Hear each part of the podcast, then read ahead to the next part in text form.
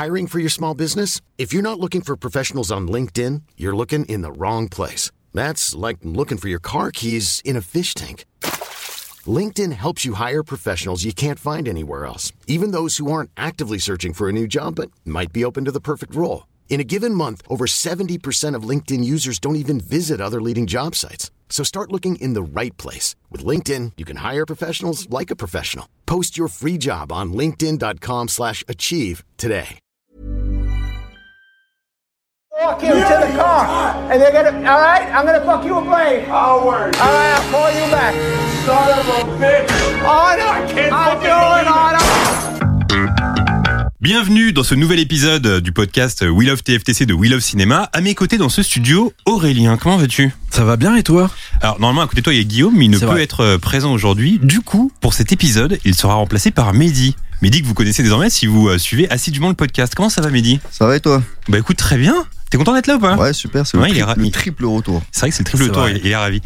Euh, tu nous as préparé des petits trucs apparemment. Oui, bon, euh, comme à mon habitude, hein, des, petits, des petits jeux, des petits. euh, Ouais, ben, On va se régaler. Il régale, évidemment. Avant d'introduire euh, l'invité, je tiens à vous dire que le prochain épisode sera un épisode spécial Noël avec deux d'entre vous. Alors, si vous voulez être les prochains invités et venir ici en studio euh, avec nous, abonnez-vous à mon compte Insta et sur le clic, je ferai une annonce dans les prochains jours pour vous expliquer comment participer. Et aujourd'hui, nous recevons dans ce studio euh, quelqu'un qui me fait beaucoup rire, Alex Magie. Comment tu vas? Ça va très bien, merci pour l'invitation. Alors, est-ce que tu peux te présenter pour ceux qui ne te connaissent pas Euh, euh, petit prince euh, du reggaeton européen, voilà. Donc, donc oui, donc vous pouvez me retrouver sur Twitter et sur Spotify et toutes les plateformes musicales. Mon sobriquet de reggaetonner, c'est Young Jeune. Euh, voilà, donc le dernier album s'appelle euh, Vive le 17, fuck le 18. euh, voilà, du reggaeton, de, de la trap, de la drill européenne, plein de mélanges musicaux. Et euh, sinon, bah, je suis scénariste et, et nouvellement réalisateur. Voilà. Alors justement, euh, l'idée c'est de faire une promo pour commencer parce que tu as sorti un film il y a pas longtemps qui est dispo sur OCS. Ouais, qui s'appelle Cardio, donc une comédie, une farce noire, avec euh, Lionel Belanski, Sébastien Chassagne, euh, Solène Rigaud, Abraham Wepler, plein d'autres gens. C'est différent qui C'est enchaîne les films. hein. bien sûr. Ouais, que, que- et que des cartons. hein. Bah oui. Et, euh, le film de Babor. Bah euh, il enchaîne. film, qu'on a reçu Babor la semaine dernière, il nous disait ouais dans mon film il y a des différents, etc. Il joue dans tous les films en fait. Oui, mais après, il est gratuit, c'est aussi pour ça qu'il est autant appelé, je crois. Et, euh, et donc, ouais, non, casting super sympa. Et euh, Benoît Forjard. euh, Alors je crois que le film, le Rincon. film est dispo à une certaine période de temps sur OCS. hein. Ça doit être 2-3 mois. Et là, euh, vendredi, sort une interview dans le cadre d'une émission qui s'appelle Cours Central sur OCS. Et le film sera euh, libre, euh, enfin, en libre accès pendant euh, un mois. Donc, c'est le moment, quoi. Et alors c'était cool d'avoir parce que moi j'adore Lionel Abelansky. Mm. Euh, je l'avais découvert quand j'étais ado dans Delphine 1 Yvan 0, Ah ouais. le film. Et Farouja, le film, non, ça? Exactement. Ouais. Et, et je trouve que cet acteur est vraiment drôle. Ah ouais, et puis c'était bien de tourner avec lui? C'est super. Ok. Très facile, même quand tu l'emmènes à 22 heures dans les bois de, de Vincennes et que tu vois, merde, que tu vois pas les marques au sol, il ne se plaint pas, tu vois. Une, c'est- c'est- il se la joue pas star quoi. Non, non, il est très simple. C'est différent aussi, il se la joue pas star. Ah, un peu plus. Ouais, Ouais. Euh, oui, d'ailleurs, je vais passer un extrait de parce que donc Young Jeune, c'est aussi euh, ton nom d'artiste. Donc, Ouais. euh, il y a, parce qu'il n'y a pas simplement le dernier album, il y avait aussi, je crois, l'école du biberon. Non, c'est quoi déjà le titre? Ah, il, est, il est technique. C'est l'école du euh, l'école Montessori du biberon d'argent. Oui, voilà. ça. Euh, en album dédié à la petite enfance. D'accord. très Et au reggaeton, encore une fois. On va, on va, on va écouter un extrait. Je l'aimais trop comme un frotteur de métro. Obligé de dealer pour lui acheter des vrais bijoux, pas du faux. Young jeune, dédicace aux girls qui se respectent. 24-24 sur le terrain, gadjo, titulaire comme Pierre Alain Pro. Obligé de dealer pour lui acheter des vrais bijoux, pas du faux. Car je l'aimais à la folie, je l'aimais trop. Euh, attends, qu'est-ce qu'on aurait pu dire d'autre? Euh, Oui, parce que du coup, moi, je t'ai découvert sur Twitter. Je vais trouver ça drôle. Et tu fais aussi des chroniques sur, enfin, tu, tu faisais, je sais pas, du- sur euh, Radio Nova, des chroniques. Ouais, j'en ai fait 4.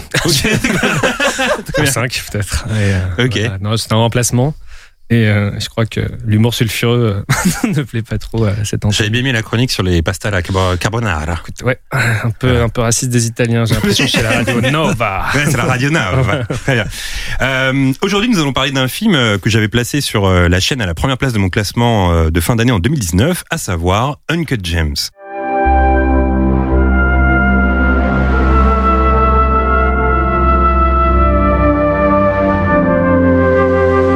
Réalisé par euh, Josh et Ben Safdie, Uncut James euh, situe l'intrigue en 2012 à New York et raconte l'histoire d'un bijoutier se livrant à divers combines qui vont très rapidement le rattraper. Ce film, produit par A24, est porté euh, par un Adam Sandler formidable et presque méconnaissable, qui remplaça euh, pratiquement au pied levé Jonah Hill, à qui le rôle était à la base destiné. Un magnifique euh, coup du destin pour l'ancien pensionnaire du Saturday Night Live, puisque ce rôle lui a permis d'obtenir plusieurs récompenses dans différentes catégories. Très bien reçu par la critique et par le public, Uncut James est le cinquième film des frères Safdie, film qui arrive euh, deux ans après le très bon Good Time et qui assoit encore plus leur statut de réalisateur montant qui compte. Alors messieurs, la traditionnelle question qui ouvre ce podcast, quel est votre premier souvenir lié à ce film? Et je vais commencer avec Alex. Un souvenir euh, bah, d'une scène ou euh, Non, comme l'ambiance dans laquelle tu as vu le film, euh, comment tu l'as perçu, euh, comment tu l'as aimé? J'étais avec trois meufs. euh, euh, J'ai un vague souvenir. Je, je me, ouais, je me souviens d'être happé par le film, vraiment être aspiré. Il est assez long d'ailleurs. Il, dure plus de deux heures, mais euh, je crois que je, je m'arrête de respirer. Euh, et, et non, c'est assez vague parce que je l'ai vu une fois et demie. Mais j'ai, bah, pour moi, c'était le meilleur film de l'année 2019 ou 2020, 2019. Hmm. Donc, euh, c'est des scènes qui me restent et qui me sont restées, puisque je ne l'ai pas revu. Mais la scène d'intro euh, en Éthiopie, je crois, avec euh, les falachas et, euh, et ce, euh, ce raccord merveilleux avec, euh, avec l'anus d'Adam Sandler, enfin, avec, euh, qui subit une, une sonde anale hein, Ouais. pour savoir s'il a un cancer ou pas. Et, euh, et je m'étais rappelé, euh, puisque du coup j'écris des scénarios et quand il y a de, de si bonnes idées, on n'a pas envie de les piquer, mais en tout cas on les retient. Euh, à la fin, euh, si vous vous souvenez, quand euh, Adam Sandler, spoiler, euh, meurt, euh, donc il a un trou euh, dans, dans la joue Ouais. et la caméra, euh, Rentre dans- pareil, euh, pénètre dans, dans- Enfin voilà. Donc euh, cette boucle était assez, assez magnifique. Et, euh, et voilà. Mais c'est marrant que tu dises que le film t'a empêché comme ça de respirer parce que il me semble que quand j'en avais parlé sur la chaîne, j'avais dit que c'est un film qui te, qui te prend par le col et qui te lâche pas pendant, pendant deux heures. Et c'est un peu le cas, en fait, avec euh, Mm. Uncut James. C'est ouf. Et c'est ce que j'aime avec la réalisation des, des frères Safdie. Mm. Mais dis-toi, c'est quoi ton premier souvenir du film? Moi, j'essaie d'être un, un, un tout petit peu, un peu plus technique. Ce. Moi, c'est vraiment le, le coloris du film. Faut savoir qu'il l'a vu pour la première fois hier soir. ça, ça aussi, c'est technique. Bah, c'est un bon souvenir. Mais il a aimé les couleurs, on dirait. J'ai trouvé qu'il y avait un, un lien entre la, je sais pas, il y a, il y a- il y a un jeu de, de, de- oui, de, de couleurs entre un aspect un peu euh, bleu-violet pendant tout, tout le long du, du film. Qui rappelle les Qui modes. rappelle les modes. ouais. C'est- C'était technique. hein. Bravo. Voilà, qu'est-ce que vous en pensez de ce que je viens de trouvé dire ça technique Qu'est-ce que vous en pensez de ce que je viens de dire Ah, c'est plutôt un avis de joaillier, quoi. Mais, mais, euh, j'a- j'apprécie. J'aime les bijoux. Donc, euh, Aurélien, ton premier souvenir du film Euh, bah, c'est pareil. Je pense que je l'ai vu, bah, pour le coup, sur Netflix, non Parce que si je m'abuse, euh, je suis pas sûr qu'il était sorti en salle, ce film en France. Non, Netflix. faut que tu cites Voilà. la plateforme, c'était à la radio. Donc, euh, Ouais, voilà, je, je balance, je balance. Mais je crois qu'à l'époque, il était sorti dans quelques salles aux États-Unis. Ils font ça là-bas aux États-Unis, un peu quelques salles et Netflix. Ah, ok. ouais. Et euh, bah, je me souviens, pareil que vous, en vrai, hein, d'être euh, complètement inspiré par le film. Euh, je me souviens de l'avoir vu avec ma meuf et qu'elle, elle a pas kiffé du tout et qu'au bout de 10 minutes, tu sais, je pense que c'est ce genre de film où tu rentres tout de suite dedans et tu t'en sors plus, ou alors tu rentres pas dedans et c'est foutu après, euh, genre, euh, tu dégages quoi. Et euh, il y a beaucoup de scènes qui m'ont que j'ai retenu. Pareil, des trucs très visuels. euh, en effet, le trou c'était chambé. Les couleurs, mais moi je dirais plutôt le fait de, tu sais, tout scintille et tout brille, on dirait. Tu sais, genre. euh, il y a beaucoup de, de trucs qui passent sur l'objectif là. Moi, techniquement, je suis à chier. Donc, mais tu sais, euh, les trucs un peu à la JJ Abrams, où on a l'impression qu'ils mettent carrément euh, la caméra dans dans les lumières et tu vois des reflets en fait. ça, j'a- j'avais bien aimé. Beaucoup d'effets visuels. Puis Adam Sandler quand même. Enfin, je pense que il est, il est complètement dingue dans ce film. Vraiment, je, je l'avais jamais. Moi, déjà, Adam Sandler, j'ai un a priori positif. J'aime bien ce mec.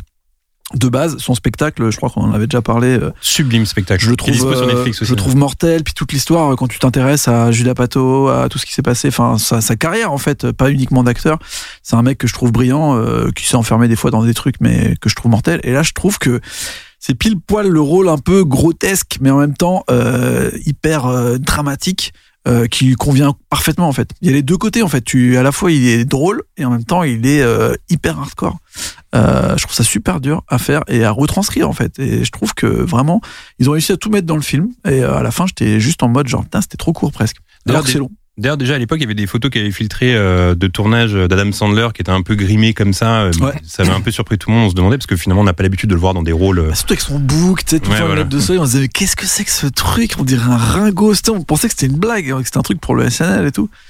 Et euh, c'est vrai qu'il était métamorphosé quoi. Moi, ce qui m'a plu avec ce film, Uncut James, c'est que, et plus globalement, euh, chez les frères Safdie, c'est ce style un peu électrique et, euh, et énergique qu'ils donnent euh, à leur à leur mise en scène. Euh, Je l'avais déjà aperçu dans Good Time, le film d'avant avec euh, Robert Pattinson. Et aussi, ce que j'aime avec leur cinéma, c'est qu'on sent qu'il y a une importance euh, donnée aux gueules, aux vraies gueules de cinéma. Ah. Euh, dans le film, il y a un acteur qui s'appelle Bogosian et Eric Bogosian, c'est un gars qu'on avait vu dans Harry dans tous ses états, ou même dans la série Suc- Succession. Ils l'ont un peu remis au goût du jour. D'ailleurs, je crois que c'est pour ça qu'il a joué dans Succession après. Euh, et eux, ils ont vraiment une, tu vois, ils donnent une importance comme ça aux gueules. Il y a aussi euh, John Amos qui joue dans le film. John Amos, c'est le père de qui joue dans Un prince à New York, euh, qui joue Ouais. le voisin de Adam Sandler euh, dans le film. Et pareil, c'est un gars qui a une gueule et en fait, ils, ils ont, ils donnent comme ça une importance aux gueules et finalement, ils, ils poursuivent un peu ce qu'avait fait Tarantino, à savoir relancer des acteurs qui sont un peu sur le déclin ou donner à des acteurs des rôles un peu à contre-emploi. Ouais. On sent que c'est un peu des héritiers de, de, de, Tar- de Tarantino à ce niveau-là. Il y a des vrais gens aussi. Il y, a des, vrais joueurs de basket. Ouais, euh, Kevin Garnett, tu te dis, mais qu'est-ce qu'il fout là? En plus, il joue vraiment. Il y a The Weeknd qui joue son vrai, son vrai rôle. Ce mélange un peu de, tu sais, de, de fiction et de réalité, parce que là, c'est des personnages qui existent. Tu te dis, en fait, ça se trouve, euh, le personnage d'Adam Sandler, il existe, tu vois. C'est un vrai mec qui sont en train de faire un docu, en fait, là. Ouais, et puis tu vois, même, de redonner une chance à Judd Hirsch qui, qui joue dans un bout de course, euh, qui joue le père dans un bout de, cour- un Ouais. bout de course de Sidney Lumet. Ils vont chercher un peu des acteurs comme ça qui marchaient bien avant et qu'on avait un peu perdu de vue, comme le faisait Tarantino. Donc je trouve que c'est un peu des héritiers de Tarantino aussi de Jerry Schwartzberg euh, dans le style, parce que des films comme Panic à Needle Park ou encore euh, L'épouvantail, ça aurait pu être des films qui, je pense, auraient pu plaire aux frères Safdie. Ouais. Donc on sent qu'ils sont comme ça issus de pas mal de de d'influences. J'avais lu récemment un, un passage d'un interview dans euh, le livre New York Stories qui est édité chez Capricci, où en gros un type leur disait c'est quoi, d'où vient votre amour du cinéma? Et il disait que quand ils étaient petits, leur père euh, euh, emmenait les frères comme ça dans un motel dans le Vermont et que très souvent il neigeait et que quand il neigeait beaucoup, le père louait Misery et Shining. Donc il regardait Misery et Shining dans le motel qui était en- encerclé de neige. Et le père disait, euh, franchement, s'il y a trop de neige, je sais pas comment ça peut virer, je peux vite péter les plombs en fait. Et ils avaient 10, 11 ans les petits. Et en gros, ils expliquaient que ça avait peut-être conditionné leur envie euh, de faire du cinéma et d'être fascinés par le cinéma, quoi, peut-être. Donc, euh, Mais donc leur voilà. père, il avait l'air génial. parce Il y avait un troisième film, je crois qu'il y avait euh, Ami Public avec Kev Adams. Dans la sélection. Euh, c'est vrai qu'on peut plus vite qu'ils péter ont les plombs. Adam. Ils ont pris Adam Sandler pour le coup. On peut vite péter les plombs, effectivement. Euh, tout à l'heure, tu parlais d'une euh, d'une scène, enfin de la scène d'intro. euh, Alex, il y a une scène en plus comme ça qui vous a, qui vous a marqué dans le film, une scène qui retient votre votre attention et votre souvenir.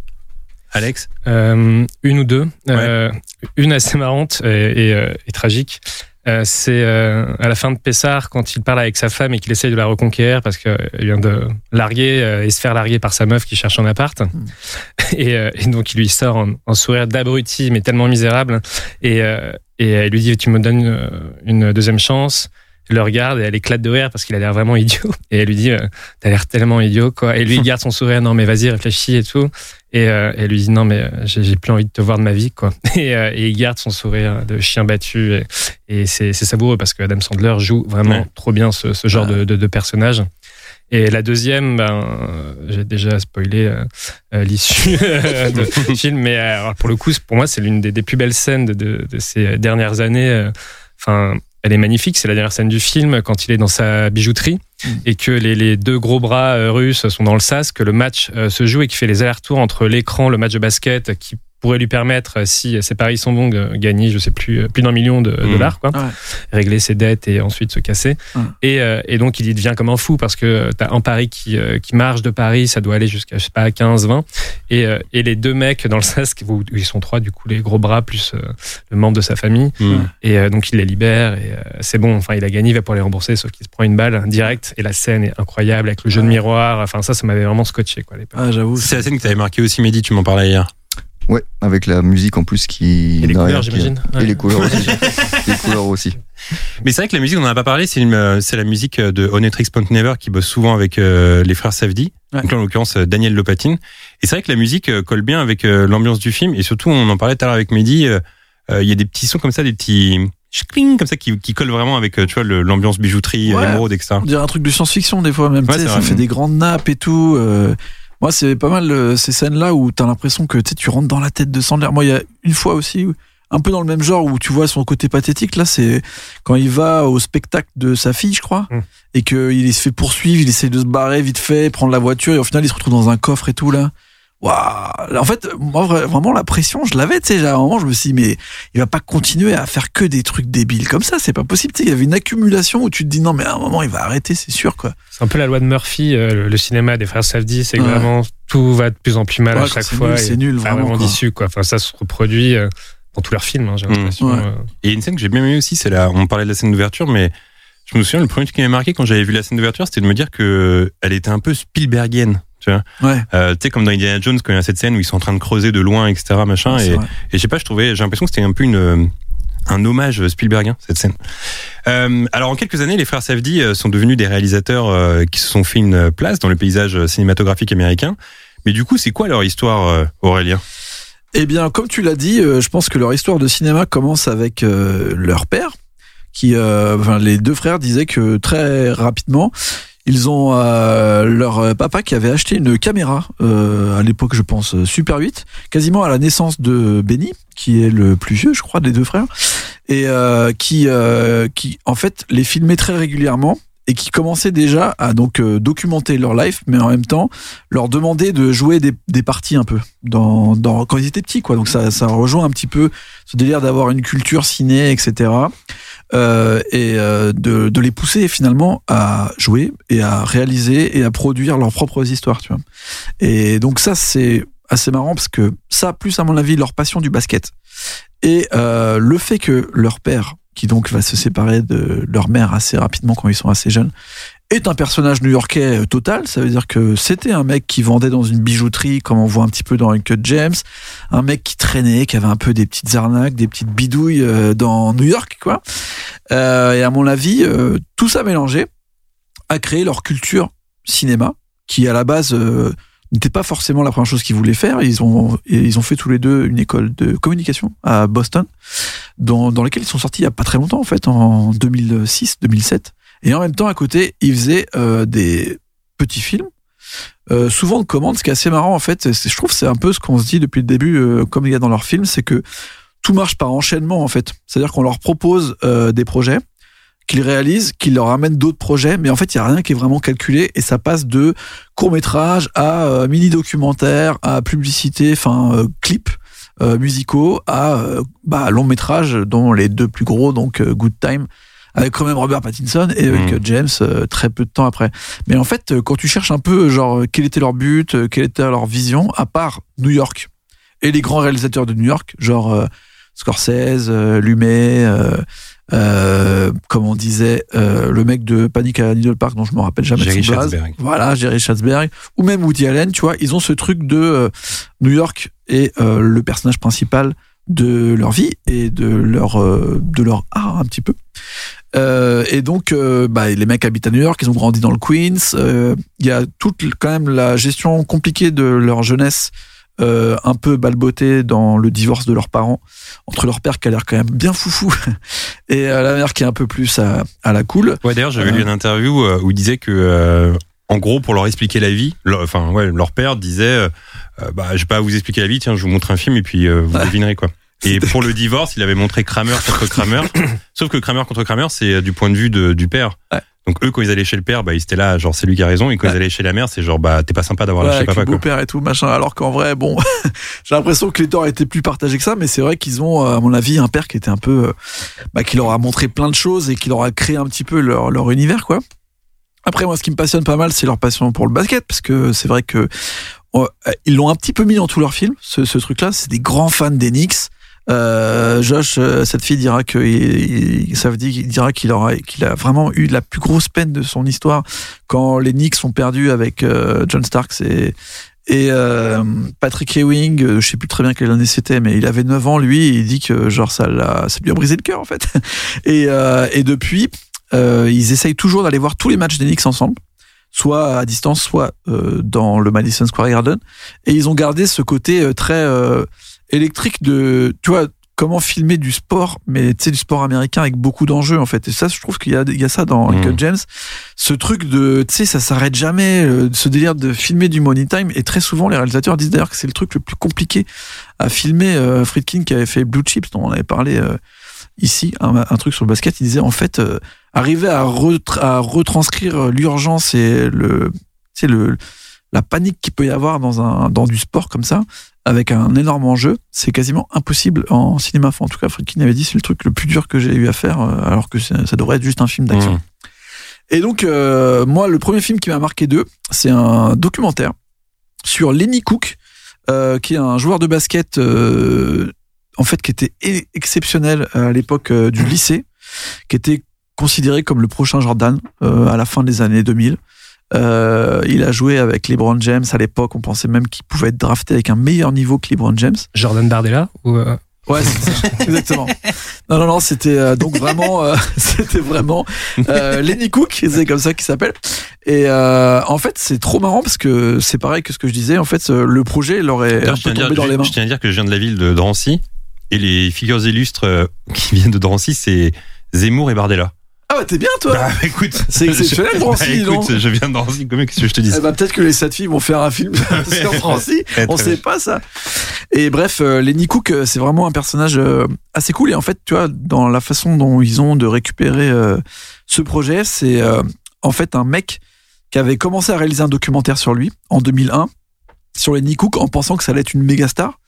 Il avait plein d'images de lui, donc en 2001, jeune, etc. Et en fait, il, le mec est jamais drafté.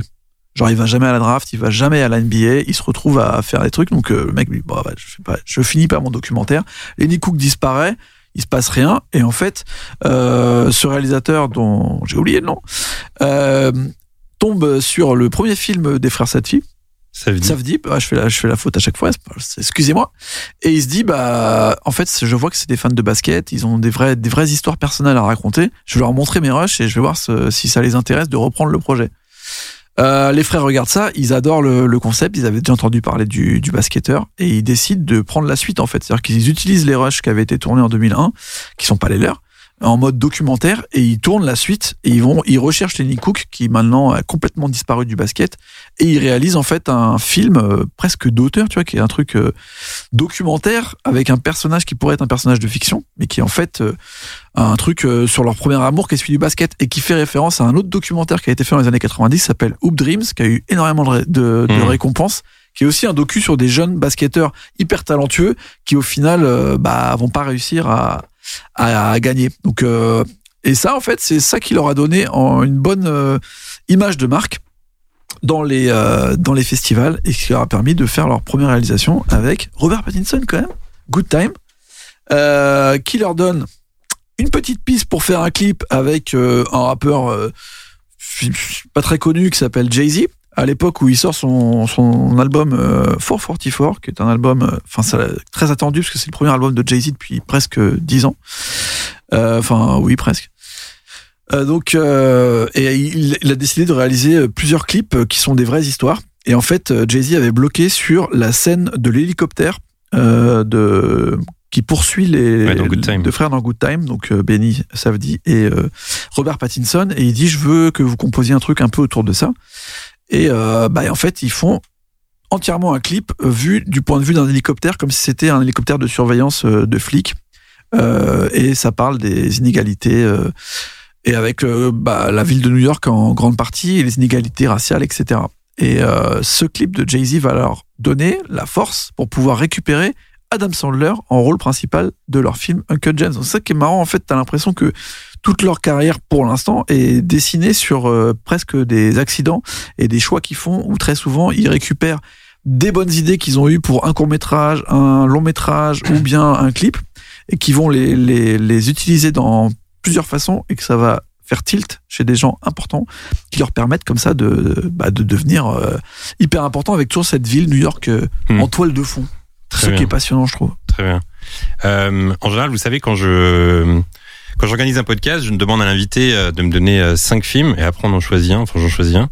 Et parmi les cinq films, tu avais aussi proposé Marie à tout prix, qui est apparemment une de tes comédies préférées. Et on avait parlé avec justement Babor il y a deux semaines de Ouais. De mes Dumber des frères Farley. Du coup, j'ai préféré parler Duncan James. Mais Marie à tout prix, apparemment. Bah ouais. T'en euh, raffoles J'en raffole, je l'ai vu 100 fois, je crois, Ok. enfant. Ah, incroyable. Et euh, deux, trois fois depuis que, depuis que je suis mature. Mais euh, avec une nouvelle lecture, j'avais oublié euh, toutes les couches. euh, euh, Enfin, donc c'est une comédie romantique euh, classique, mais en plus, ils avaient déjà annoncé le phénomène des stalkers avec Matt Dillon, euh, qui étant euh, détective privé et qui va tomber amoureux de Marie. Euh, le l'amant, enfin pas l'amant, pardon, le, le, le mec qui euh, a des, euh, des plaques de, Ouais. de- d'urticaire, euh, qui Ah. fait Fétichiste des pieds. hein. Voilà, ouais, voilà, il y a tout, tout un tas de personnages dans le sillage de, de, de Ben Stiller, qui, bon, lui est l'amoureux euh, éternel de, de Marie. Et, euh, et j'avais oublié à quel point il était, euh, il était complet et, Ouais, cool, magnifiquement troussé. C'est marrant parce que là, tu parlais de Stalker, et en fait, hier soir, j'ai revu le film Heure de Spike Jones. Et il y a une scène qui m'a marqué dans le film, donc ça se passe dans le futur, euh, les relations amoureuses ont changé, ont évolué. Et euh, le personnage de Joaquin Phoenix euh, a un date, un dîner avec celui d'Olivia Wilde. Et en gros, il lui dit, je suis allé voir sur ton Insta ou quelque part euh, toute ta vie, donc je sais plein de trucs sur toi. Et à ça, elle répond, oh, c'est trop mignon, merci. En fait, genre dans le futur, en fait, c'est devenu mignon de stalker parce que c'est devenu un truc qui est, genre, c'est Ouais. est-ce qu'aujourd'hui, stalker, c'est devenu quelque chose de creepy ou de mignon? Ou de normal? Tiens, Alex, je te pose la question. Est-ce que c'est devenu quelque chose de creepy de stalker aujourd'hui? T'as- Si, euh, si c'est pour me connaître un peu mieux, bah, tu l'as fait d'ailleurs, hein, tu sais que je fais des chroniques radio. Euh, Bah, tu as tapé mon nom, espèce de pervers? J'ai travaillé... J'ai travaillé mon sujet, t'es un journaliste que je ne suis pas. Bah, vous êtes des stalkers, les, journal- les journalistes. pardon. Ouais, les journalistes. tu, sclo- tu stalk toi un peu midi ou pas? Moi, je l'ai vraiment fait, effectivement, pour Instagram, pour ton compte Instagram. Tu sais, il a, tol- il a stalké ton compte. Insta. Il a tout regardé. Du début jusqu'à la fin. T'as aimé les couleurs Ouais, j'ai beaucoup aimé les couleurs. Il a tout regardé, ce qu'il m'a dit, il a un maillot du PSG, tu vois. Ah, tu vois, je t'ai pas menti. Hmm. Bah, ouais, bah bravo. Et alors, c'était plus son compte Insta, euh, Alex? Bon, plutôt euh, classique, hein, y a pas de. y a pas de- pas de folie. Alors, euh, dans ce film, une des choses plaisantes est de voir Adam Sandler dans un rôle à contre-emploi. Euh, D'ailleurs, c'est marrant parce que Pattinson aussi, c'est un peu une habitude chez les frères Safdie, parce que Ouais. Pattinson était un peu à contre-emploi dans Good Time aussi. C'est ouf. Euh, nous étions habitués à le voir dans des rôles euh, comiques et souvent débiles, et dans Uncut James, il prouve euh, peut-être pour la première fois de sa carrière qu'il est un grand acteur. Et c'est souvent ce qui se passe avec les rôles à contre-emploi, ils permettent à des interprètes de se révéler ou de s'affirmer sous une autre lumière. En France, par exemple, on cite souvent euh, Coluche et sa prestation euh, très sombre dans le film Ciao Pantin lorsqu'il s'agit d'aborder les acteurs dans un rôle à contre-emploi. Alors de mon côté, j'ai fait quelques recherches et je me suis dit pourquoi pas m'amuser à faire un petit classement des meilleurs rôles à contre-emploi de l'histoire du cinéma. Euh, au passage, ça vous donnera peut-être envie euh, de voir certains films que vous n'avez jamais vus. Du coup, je vais vous faire un petit classement des rôles à contre-emploi. Vous allez me dire si euh, effectivement ça fonctionne ou si c'est pas mal. À la dixième place, euh, restons sur un exemple français avec le film euh, Le Juge et l'Assassin, film datant de 1976, réalisé par euh, Bertrand Tavernier, dans lequel joue un Michel Galabru méconnaissable qui interprète ici un tueur en série qui a réellement existé, Joseph Vacher, une prestation qui permit à Michel Galabru d'obtenir le César euh, du meilleur acteur en 77. Est-ce qu'on est friand de Michel Galabru par ici? Ah ouais. Ouais, Bah, les gendarmes, quand même. C'est vrai. Alex, t'es friand de Je Galabru limite très bien. Ah oui, je suis Michel Galabru. Non, je. Je connais pas C'est vrai qu'il est mal. Ça vient, toi, Mehdi, à Galabru, t'en raffoles Ah, j'aime beaucoup. ouais. Le- je me suis dit, Alex va dire les couleurs de Galabru. Trois fois, C'est. À la neuvième place, euh, Ryan Gosling, qui, euh, pour ceux qui l'ignoraient, a débuté avec Mickey, euh, enfin chez Mickey avec euh, Justin Timberlake, Britney Spears ou encore Christina Aguilera, et qui, des années plus tard, pour son premier rôle principal au cinéma, a interprété un juif membre du parti nazi et leader du Ku Klux Klan dans les années 60. Ce film s'appelle Danny Balint et s'inspire encore une fois d'un personnage qui a réellement existé, Daniel Buros, un rôle qui a permis à Ryan Gosling de se détacher de son image lisse et de s'imposer comme un acteur à fort potentiel. Vous avez vu ce film Danny Balint ou pas? Non. Non Je savais pas que ça existait. Tu m'as fait Ah, peur ouais. avec la Ah, tu l'as vu toi Ah oui, je l'ai vu. Ouais, Alors, t'as aimé ouais super. Ouais, super film. Ouais. Est-ce qu'il paraît que je viens dedans euh, Ouais, Gosling bien. Tu l'as pas vu Non, j'ai pas vu, mais j'ai vu des extraits sur YouTube où euh, c'est vrai qu'il est un peu glaçant, comme on dit. Mhm. Ah, il est glaçant ou pas? C'est c'est un de ses premiers rôles, non? Ouais, bah je l'ai dit dans, la- dans le truc juste. D'accord, pas À la huitième place, un film que j'aime beaucoup, Copland, réalisé en 1997 par James Mangold et qui compte à son casting un Sylvester Stallone en bout de course, shérif à moitié sourd, un peu minable et utilisé par ses collègues. Un rôle à l'opposé de ce qu'il avait l'habitude de jouer. C'est-à-dire le gros dur dans des énormes blockbusters, un rôle pour lequel Stallone accepta de prendre 20 kilos, lui qui avait toujours eu l'habitude de soigner sa ligne pour ses films. Et c'est vrai que pour ceux qui l'ont vu, Copland, Stallone est vraiment bon dedans. Hein, Aurélien. Ouais, c'est vrai. Tu l'as vu toi, Alex euh, Non, Copland pas vu non Ça te donne envie de le voir ou pas? Euh, les 20 kilos en, en plus, de, ouais. de Stallone, ouais, grave, ça, ça ouais. te tente, hein, mais pourquoi pas. À la septième place, euh, deux films, Insomnia de Christopher Nolan et Photo Obsession de euh, Marc Romanek, Ouais. puisque dans ces deux films, on trouve un Robin Williams, pas drôle du tout, qui joue à chaque fois un énorme psychopathe. Christopher euh, Nolan expliquera d'ailleurs qu'il ne faisait aucun doute que Robin Williams pouvait jouer ce genre de rôle, puisqu'il avait déjà prouvé dans Le Cercle des Poètes Disparus ou encore dans Will Hunting qu'il pouvait jouer des rôles dramatiques. Et c'est vrai euh, qu'on pense souvent à Robin Williams pour des rôles euh, comiques, mais au final, dans sa carrière, bah, il a excellé dans plein de rôles euh, dramatiques. Photo obsession, c'est flippant. Même dans la vraie vie, quoi. C'est un sacré drogué. Oui, donc... c'est vrai. T'as pas tout à fait tort. Et c'est dramatique. Euh, sixième place maintenant. Foxcatcher de Bennett Miller, film dans lequel on trouve un Steve Carell méconnaissable encore, inquiétant et grimé, qui joue le personnage de John Dupont, homme qui encore une fois euh, a réellement existé et qui était euh, l'entraîneur du lutteur et champion olympique Mark Schultz. Un film qui a permis à Steve Carell de changer définitivement de dimension. J'imagine que vous l'avez vu, Foxcatcher, autour de la table? Tu parles. Ouais, il m'a fait flipper aussi. Tu l'as vu toi, Ouais, Foxcatcher? j'ai Il j'ai est cool ce film. hein. Bah, Après, j'adore Steve Carell et Shane Tatum, mais ouais, glaçant, ouais, super. On l'as vu, si en plus. Non, je l'ai pas vu. Vraiment bon. Ils lui ont fait une tête, on dirait, il a mis sa tête dans le micro-ondes. C'était trop bizarre. Mais tu sais, moi, j'ai vu, quand j'ai vu les premières images, je savais pas que c'était Steve Carell qui Ouais. jouait dedans, et je savais pas que c'était lui, en fait. J'avais pas Bah, on le reconnaît pas. Il est, je sais pas, ils lui ont fait, tu sais, des, des sortes de trucs tombants, enfin, pour que ça ressemble plus au Ouais. personnage, mais. D'ailleurs, je crois qu'il y a un docu sur Netflix de la vraie histoire, je crois, que j'ai pas vu, mais Ah c'est pareil qui est cool. Euh, ça, à la cinquième place, on arrive au milieu, Charlie Theron, qui en 2003 interprète dans le film Monster de Patty Jenkins, euh, la tueuse en série Eileen Vernos, qui entre 89 et 90 a tué euh, six hommes alors qu'elle se prostituait. Une Charlie Theron méconnaissable physiquement, qui grâce à ce film a remporté l'Oscar de la meilleure actrice en 2004. Pareil, j'imagine que Monster, vous avez vu ça Ouais. Non? J'ai oublié, pas sûr. Moi, j'ai jamais vu Monster. Mhm. Moi, j'ai vu. Ouais, c'est bon? Ouais, ouais. C'est Ouais. sale. C'est sale apparemment. C'est méga sale. Très bien, écoute, ça me tente. Euh, quatrième place, La Nuit du Chasseur, en 1955, de Charles Ouais. Laughton, immense classique du cinéma américain qui a permis euh, aux spectateurs de découvrir un Robert Mitchum euh, complètement différent, qui joue là un tueur en série misogyne. Et j'ai noté quelque chose d'assez intéressant à propos de ce rôle, c'est que Gary Cooper et Laurence Olivier n'étaient pas très chauds à l'idée euh, d'interpréter ce personnage, par peur, que ça, par peur que ça se répercute sur leur carrière. Et au final, Laurence Olivier a eu son rôle euh, à contre-emploi des années plus tard, euh, en, en acceptant de jouer un ancien nazi terrifiant dans Marathon Man de John Schlesinger. Mm. Et c'est vrai qu'il est vraiment terrifiant dans ce film, Laurence Olivier. C'est la fameuse scène. Vous avez vu Marathon Man ou pas? C'est la fameuse scène où euh, il joue un. Je crois c'est un ancien dentiste, enfin un mec qui est spécialisé dans les tortures de dents. Je sais pas si ça existe les tortures de dents. Et en gros, il torture le, le personnage principal euh, en lui enlevant ses dents. Et la scène est terrible. Euh, et enfin, à troisième place, pour euh, compléter le podium, un film français encore avec Le Cercle Rouge de Jean-Pierre Melville, Ah, film dans lequel on peut observer un Bourville à contre-courant de ce qu'il a eu l'habitude de faire dans sa carrière, puisqu'il joue ici un commissaire euh, pas vraiment comique, seul film pour lequel il est crédité André Bourville, et non seulement Bourville, et film qui fut euh, très compliqué à tourner, puisqu'il était, euh, durant le tournage, atteint d'un cancer en phase terminale, lui qui l'a caché à toute l'équipe, et qui en cachette euh, s'injectait des piqûres de morphine pour tenir le rythme durant le tournage. Il a d'ailleurs tenu à jouer euh, toutes les scènes qui étaient physiquement éprouvantes, Bourville qui décéda euh, le 23 septembre 1970, un mois avant la sortie du film. C'est le moment un peu badant du podcast. Je sens que là, il y a une échappe de plomb. les grands films. Euh, à noter que euh, Jean-Pierre Melville aimait euh, employer des acteurs à contre-emploi, puisqu'on se souvient du film Léon Morin prêtre, dans lequel Jean-Paul Belmondo incarne, incarne un prêtre, pardon, bien loin du Belmondo boxeur et avec de la gouaille qui s'était imposé tel quel au début de sa carrière.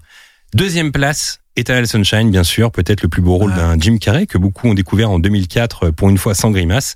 Et des années plus tard, euh, bah, je comprends toujours pas comment euh, Jim Carrey a pu ne pas être, euh, ne serait-ce que nommé aux Oscars pour Ouais, ses bizarre, prestations. ça. ça méritait ou pas? Bah oui. Mais de toute façon, il a jamais rien eu, non Alex, Ouais. ça méritait ou pas? C'était mérité, ouais. C'était ouais. mérité, mais surtout écoute, avec Gondry, c'est super la série d'ailleurs qu'ils ont faite ensemble, bah, des dépressifs c'est aussi. vrai. hein, ouais, là, ouais. incroyable. ouais. Ah, Flippant. hein. Ouais. Moi, je, je, je mets un épisode et après, je fais bon, pff, Oui, il faut on va regarder un petit truc. euh, ouais. je il y a un petit Disney là. Mais je trouve que ça fonctionne bien le, le duo Gondry euh, Ouais. Ouais. Bah, ils sont dépressés tous les deux, je pense. Ouais, aussi. Et enfin, à la première place, peut-être le plus grand rôle à contre-emploi euh, de l'histoire du cinéma, celui de Henry Fonda dans Il était une fois dans l'Ouest, film dans lequel euh, il prête ses traits à un tueur euh, sans scrupules, contre-emploi, car Henry Fonda a toujours été une figure américaine réconfortante, avec ses profonds yeux bleus et ses rôles de héros de la nation. Et ce qui est drôle, c'est que Henry Fonda, le premier jour du tournage, arriva sur le plateau grimé en méchant. Donc c'était une proposition qu'il faisait, avec une imposante moustache, des gros favoris et des lentilles euh, marron pour cacher ses yeux bleus. Une proposition euh, qui ne fit pas euh, plaisir à Sergio Leone, qui exigea qu'il vire tout. Pour lui, il fallait que le public voie le Henri Fonda qu'on a l'habitude de voir, afin qu'il soit dérouté et choqué de le voir aussi méchant. Pour lui, c'est ce qui allait fonctionner dans ce film. Et c'est vrai que pour ceux qui n'ont pas vu Il était une fois dans l'Ouest, grand classique, euh, Henri Fonda, il est vraiment, vraiment dur dans ce film. Avec ses petites lunettes là. Ouais. Là où il a jamais joué des rôles de sadique. Ah ouais. Ouais. Euh.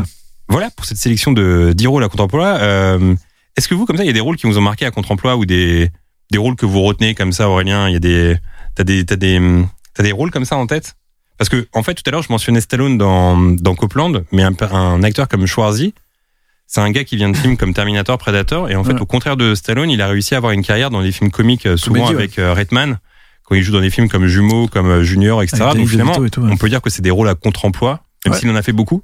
Mais on s'attendait pas à avoir un Schwarzy euh, dans des rôles comiques et ça marche. Là où par exemple Stallone dans Arrête ou meilleur va tirer n'a pas réussi à prendre le, le pas un peu comique dans sa carrière. Bah, t'as du Bruce Willis sur Wes Anderson, mais t'as surtout, euh, Ouais, si reste- ouais, mais t'as, t'as surtout euh, notre ami Adam Sandler qui moi m'avait euh, épaté dans Punch Drunk Club Ah de, ouais. de Paul Thomas De Anderson. ouf, de ouf. Ouais, parce que c'est vrai que tout à l'heure je dis, euh, Spanglish aussi. C'est vrai que je, je mentionne euh, Adam Sandler dans ce film, et c'est vrai que déjà dans Punch Drunk Ouais. Love, il était bon déjà, Ouais. contre-emploi. Exact. Et c'est vrai que Bruce Willis le fait souvent. Mais d'ailleurs, c'est assez drôle parce que Bruce Willis, on l'identifie à un acteur euh, qui joue dans des films d'action un peu durs, etc. Mais finalement, il vient d'une série qui s'appelle euh, Moonlighting, euh, dans laquelle il avait un rôle euh, comique, Comique, et de fanfaron un petit peu. Ouais. Et du coup, le contre-emploi au début, c'était de le faire jouer dans Die Hard Ouais, parce que personne n'y croyait en plus. parce que personne n'y croyait, personne ne voulait. Mm. Et finalement, après, comme tu dis, Alex, euh, quand il joue dans des films de Wes Anderson, bah là, c'est aussi un contre-emploi. Donc en fait, j'ai l'impression que c'est un des rares acteurs qui a, qui a eu plein de rôles à contre-emploi. euh, Bruce. Willis. Très bien vu, Alex Magie. euh, bravo pour cette. Tu cherches un chroniqueur parce que Mehdi s'endort. Non, non, je réfléchissais en fait à. Oui. Moi, j'ai Gérard Jugnot dans une époque formi- formidable. Je sais Ah, pas si vrai. c'est vraiment C'est un rôle à contre-emploi. contre-emploi. ça Ouais, je sais Bah, pas. c'est vrai qu'il est pas rigolo. Mais après, c'est vrai que la deuxième partie de carrière de Gérard Jugnot, euh, ça fait plus rigoler. Hmm. Genre euh, les choristes, tout ça là. Moins Ouais, drôle. ça, c'est Non, mais cool. Junio, il est à contre-emploi dans le film euh, de Patrice Lecomte avec Jean Rochefort, euh, qui s'appelle où ils font un road trip en voiture, où Jean Rochefort joue un présentateur télé. J'ai. Ouais, bah, j'ai pas vu ça, vous- moi. Vous m'aidez vraiment pas. Mais je l'ai pas vu, J'ai- celui-là. J'ai plus le titre. Un taxi pour deux? Non, non, mais euh, putain merde, j'ai pas le titre. Désolé. Avec, euh, dans la grande maison de campagne avec la fille euh, malade. Euh, je sais plus, je l'ai vu quand j'étais ado, je m'en souviens plus. Ouais, je sais non. que c'est Jean Rochefort qui est un présentateur télé et en gros ils sont non, sur la route pas. avec Junio. Tandem, voilà, Ah, Tandem, bien sûr. voilà. J'ai retrouvé in extremis le titre. Euh, Belle chanson. Mehdi s'endort effectivement, mais Mehdi a une chronique, hein Mais il y a une chronique, ouais. Il est là, il a une chronique. Euh, alors comme je disais en, en début de podcast, euh, tu nous as préparé quelque chose et effectivement, t'en parlais tout à l'heure Aurélien. Euh, les frères Safdie sont euh, identifiés un peu à la ville de New York et vice versa. Complètement. Ils sont vraiment à fond dans l'ambiance new-yorkaise. Et parfois, il y a des films comme ça. Alors, beaucoup de réalisateurs euh, euh, ont fait de New York euh, leur ville, comme Woody Allen, t'en parlais tout à l'heure, Jerry Schwartzberg, etc., etc. Scorsese. Et Scorsese, effectivement. Et il y a des films Scorsese. comme ça qui sont identifiés à une ville. Et apparemment, tu nous as préparé un petit jeu. Oui. Le petit jeu, ça va être de nous donner euh, des films. Et le premier qui trouve la ville dans laquelle se tourne le film. Et apparemment, ça va être un mano à mano entre Alex et Aurélien. Ah bon? Parce que moi, je connais les réponses. Ah merde Voilà.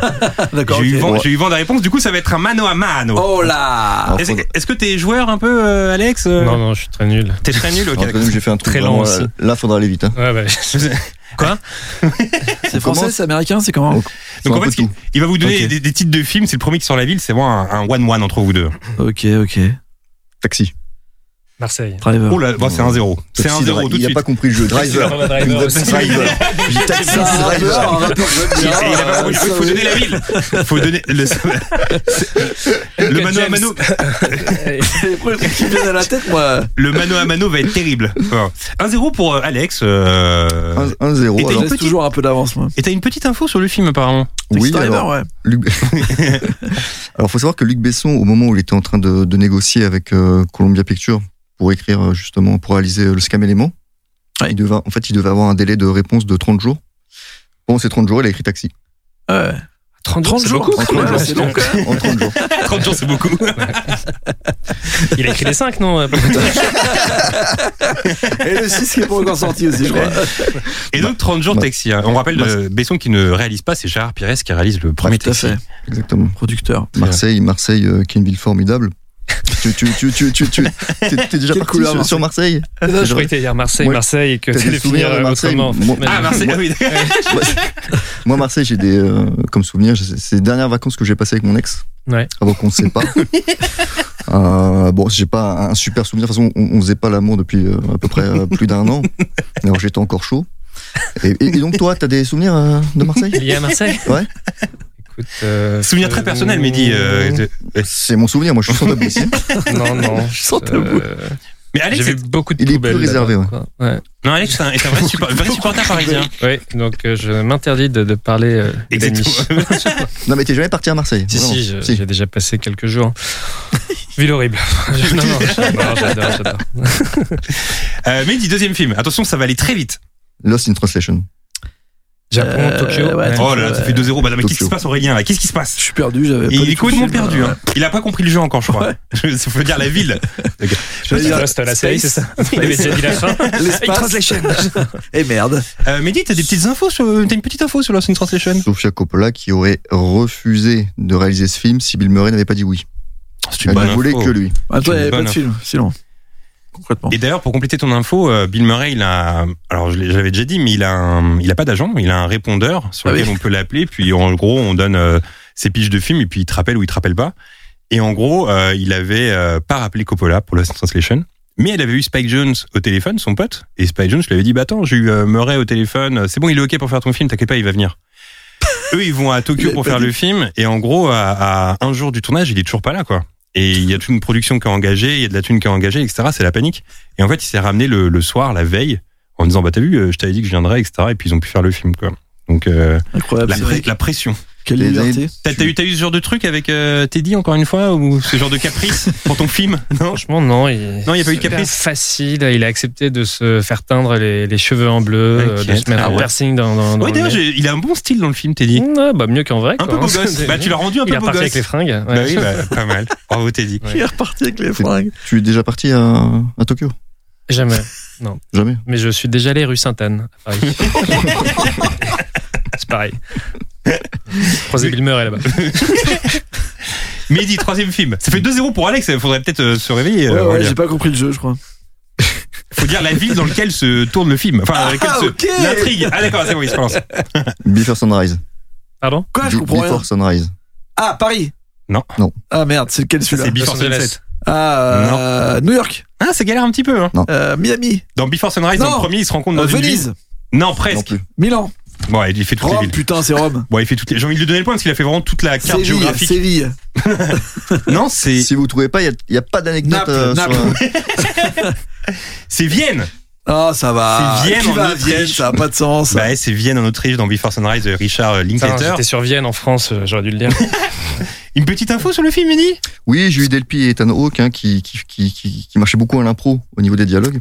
Ce qui n'a pas plu au final à Jules Delpy, qui n'était pas du coup euh, ravi d'être euh, crédité en tant que, que auteur. Sur ce Enfin, elle n'était pas créditée en tant qu'auteur. C'est ça qui la vénère. Elle Oui. était vénère d'ailleurs. hein. Non, elle n'était pas ravie. Ouais, c'est pas pareil. C'est hein. pas pareil. Ouais, non, tu étais très pointilleux là-dessus. toi. Bah, je connais très bien Jules Delpy, donc je l'ai appelé effectivement pour euh, savoir si c'était. C'est technique, hein. Ouais, il est technique. Hein, il est je suis technique. très technique. Il était très technique dans les infos. Ouais, très bien. Ok, donc ça fait euh, 2-0 toujours pour Alex. Alex, c'est Bah, pas vrai. même là, T'es pas, j'arrive pas. euh, la Vienne, t'es pas parti, pas parti à Vienne, c'est sûr. Je préfère à Marseille. Mehdi, quatrième. Will Hunting. Ah, euh, Boston. Oh joli. Oh, il revient dans la danse. Euh, Il revient dans la danse. C'est un point pour Aurélien. Ça Parce fait que 2-1. euh, c'est les deux là, Matt Damon. Non, je crois qu'ils viennent Ben de. Boston, en vrai, les Ils deux, viennent de Boston et c'est eux qui ont écrit le. film. Exactement. Et bah c'est tiens, il a justement une le info film. là-dessus. Bonne transition. Et Est-ce que tu avais l'info Deux. qu'au démarrage du tournage, quand Robin Williams a commencé à jouer, ils se sont mis à pleurer? Ah ouais? Bah ouais. Ah ouais. Eh, ils sont cons ceux-là Non, je savais pas. mais alors pourquoi si ils ont pleuré, Mehdi hyper, euh, Bah parce je qu'ils ils ont quand même écrit ce film pendant. Enfin, ils ont mis 5 ans à l'écrire. Ouais, c'est leur premier film euh, Donc vraiment ensemble. très- euh, ils ont été très émus. euh, Enfin, pas comme toi, t'as pas été ému quand. euh, du coup, il y a eu le démarrage. de-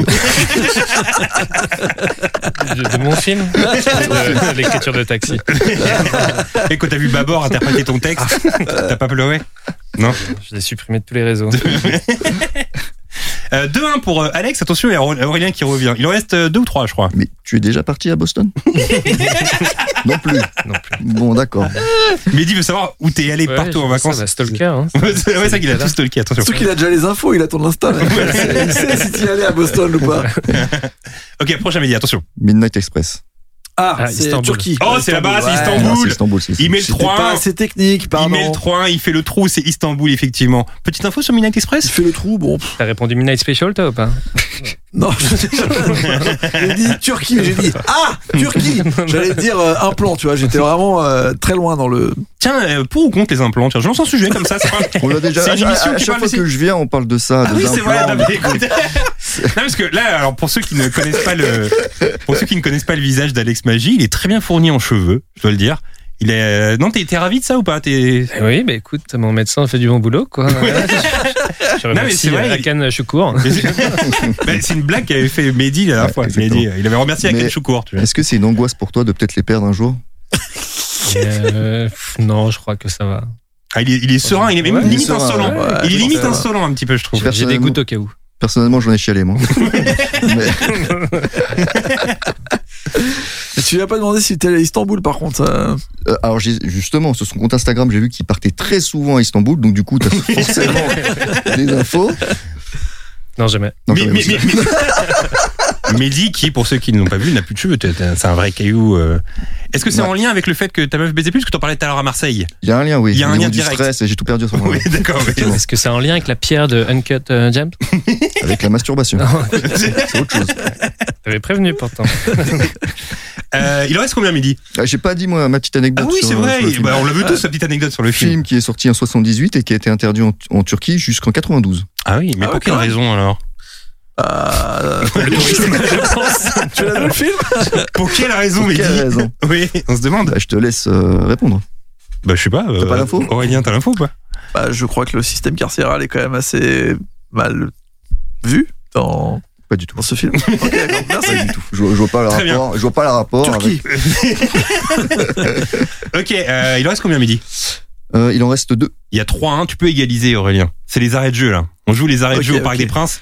Non, mais Euh, c'est pas les pays, on dit les villes. Parce que moi j'avais le pays par contre. Oui, non, mais c'est la ville. Ok, c'est la ville, c'est la ville. Prochain, euh, Midi. Match point. La France miniature. Euh, bah, New Non, York. c'est Londres, Londres. Non, ah, c'est Londres, il revient à oui, 3-2. c'est- oui, bien sûr, bien sûr. Il revient à 3-2 avec match point, c'est Londres, Ah, ouais, ouais, effectivement. J'étais con, je dis Woody, enfin, Bravo. Woody Allen, Bah New ouais, York, mais tu euh, vois, ouais, j'avais oui, faire une vanne sur la. France miniature, t'étais perdu et pourtant Ouais. t'avais un bel avantage. Mais dis une petite info sur Match Point? Oui, alors Woody Allen qui a pour habitude de faire un film par an C'est vrai ça et son meilleur c'est? Eh ben on se demande. bah c'est Match Point. Eh ben c'est Match Point. Ah bon Incroyable info, Mehdi. Hein. Londres. J'aime bien Bananas, tu vois. Londres. Eh, il préfère Bananas. Londres. Londres. Non, t'es parti à Alex. Londres, Alex, ou pas Alex, Londres. Là, Je ne là, répondrai pas à cette question. non plus. L'appel. L'appel. Euh, Ça fait donc 3-2. C'est Écoute, sur Insta. écoute, si t'égalises, c'est la folie dans les arrêts de jeu, Aurélien. Pour le parce prochain. Là, je perds toujours là. Là, il y a 3-2, mais tu peux Ah, égaliser dans les arrêts de jeu, là. Il en reste une. Tu l'auras celui-là. Remarquez que je Il y a un donne des corner. villes. Eh, Il y a un corner, c'est la dernière minute, là. Je donne quand même des villes. Mehdi. La cité de Dieu. Euh, À Rio. Sao- Oh, c'est Sao Rio, Paulo. c'est 4-2. Non, c'est Sao 4-2. Paulo. Non, c'est Rio de Tout, Rio. Janeiro. C'est bon Rio, ouais, c'est Rio de Janeiro. Bah, là, il demande la VAR complètement, là, mais c'est Rio de Janeiro. euh, bravo, Alex, c'est une victoire 4-2. Il Euh, Vous ne voyez pas, mais je fais un dab. Non, je rigole, je ne fais pas de dab. et il fait pas de dab, hein. Je crois que j'ai jamais fait de dab de ma vie. je. Brésil. Je suis pas Qui a déjà fait un dab ici T'en as déjà Mehdi, fait je pense. Mehdi, t'as jamais fait de dab Non. Non T'es pas tenté d'en faire un, là Non. Aurélien, t'as T'as déjà fait un dab larguer, t'as pas Ah, d'ab. j'ai dabé, j'ai dabé fort. J'ai souvent dabé, mais T'as souvent euh, dabé, toi dans le bon timing. Et donc pas de dab chez Alex, alors Jamais. Non, non, je me retiens. On est, beaucoup, même. on est beaucoup à ne pas avoir dabé autour de cette table. Bravo. Non, le dab est sympa, mais euh, sur, sur une période euh, très courte. Oui, oui. Je ne pose même pas ma question. Rio de Janeiro, c'est non. C'est clair, c'est net. Euh, donc ça fait 4-2, mais t'as pas une petite info sur la cité de Dieu, toi? Oui, si, Ben bien oui, sûr, bah bien sûr. Si, si, si, Tu nous si, avais si. à des bonnes infos à la fin, à chaque Vous fois. connaissez bien sûr les deux acteurs. Alexandre Rodriguez et Alejandro Firmino, Ouais, qui à l'époque du film, on leur a proposé de- on leur a proposé deux cachets. Alors ils venaient des favelas, faut le Ils dire. venaient des favelas. Ouais. C'était pas des vrais acteurs. Ils avaient le choix entre 3000 dollars ou un pourcentage sur le box-office. Ils ont choisi 3000 dollars. Eh bah, Ils sont bien. passés à côté de 200 000 euros. Ah C'est une info un peu triste, Pas hein. énorme non plus. C'est un peu triste ton info quand même. Mais Ouais, j'avoue. tu nous Ah fais ouais. rire là-dessus, mais Et peu- personne leur a dit, tiens, je te, je te file un point quand même sur le film parce que Ah, rien. c'est toi le film. Ok, d'accord. Rien du tout. rien du tout. Sympa. T'as pas demandé à Aurélien s'il était allé dans toutes ces villes, toi. Tu t'es concentré sur Alex, mais t'as pas voulu savoir où part en Parce vacances que je Aurélien. sais qu'Aurélien voyage beaucoup. et je ne voulais pas. C'est une question d'empreinte euh, carbone, hein, pas d'argent. J'ai les moyens. Tiens, en parlant d'empreinte carbone, j'ai l'impression qu'on voit Marco Mouli partout en ce moment. Qui a vu le documentaire sur Netflix? Oui. Ouais, alors vous avez apprécié? Oui. Ça t'a plu, Alex? Ouais, j'ai même fait une chanson qui n'est pas sortie. euh, Ah dessus, ouais, tiens. Là, ça commence à être un peu trop euh, mainstream, quoi. Ouais, ça devient un peu Squid Mmh. Game, c'est ça Ouais. Mais non, mais en fait, euh, Marco Mouli, on le voit partout. Tout à l'heure, on a vu un interview. Bah tiens, justement, euh, Aurélien qui bosse chez Combini, Oui. il a fait un interview Combini, j'imagine que t'es au courant. Tout à fait. Bon, on le voit partout, Marco Mouli. hein. Bien sûr, bah, c'est un personnage euh, truculent, j'ai envie de dire. Ouais, Non très bien. Ouais. On est obligé d'avoir un avis sur lui ou On oublie. bah non, mais t'as un avis Ah, sur Marco Mouli, toi J'ai pas envie d'avoir un avis sur lui. Ouais, il a pas envie, Ah, voilà, envie d'avoir un avis. voilà, sur- voilà. Ah ouais, il y a une sale vibe en fait. C'est un sur- peu nos impôts qui, euh, qui Ah, voilà. c'est vrai, bien Il- ça. Il balance un pavé dans la mare. C'est notre Euh, argent, les mecs. Alex, hors antenne, tout à l'heure, euh, tu m'as dit texto. Moi, je viens pour entendre des anecdotes croustillantes. Donc, si on n'a pas dans ton émission, je pète un câble. Tu confirmes? Je- J'ai dit ça, ouais. C'est ce que t'as dit hors Ouais. antenne, effectivement. Mais écoute, ça tombe bien parce que j'en ai plein sur Uncut James. Et j'ai c'est- aussi dit, euh, t'es sûr que c'est Uncut James? Je t'avais dit que c'était James et la pêche euh, géante. Et, euh, euh, Ça n'a pas été retenu, ça. Tu m'as aussi dit, alors quand même, c'est assez drôle, faut le dire, parce qu'on s'est donné rendez-vous à 18h aujourd'hui pour faire le podcast. Et du coup, on est arrivé un peu en retard avec Mehdi à 18h20 parce qu'il y avait des bouchons avec le, avec le Uber, etc.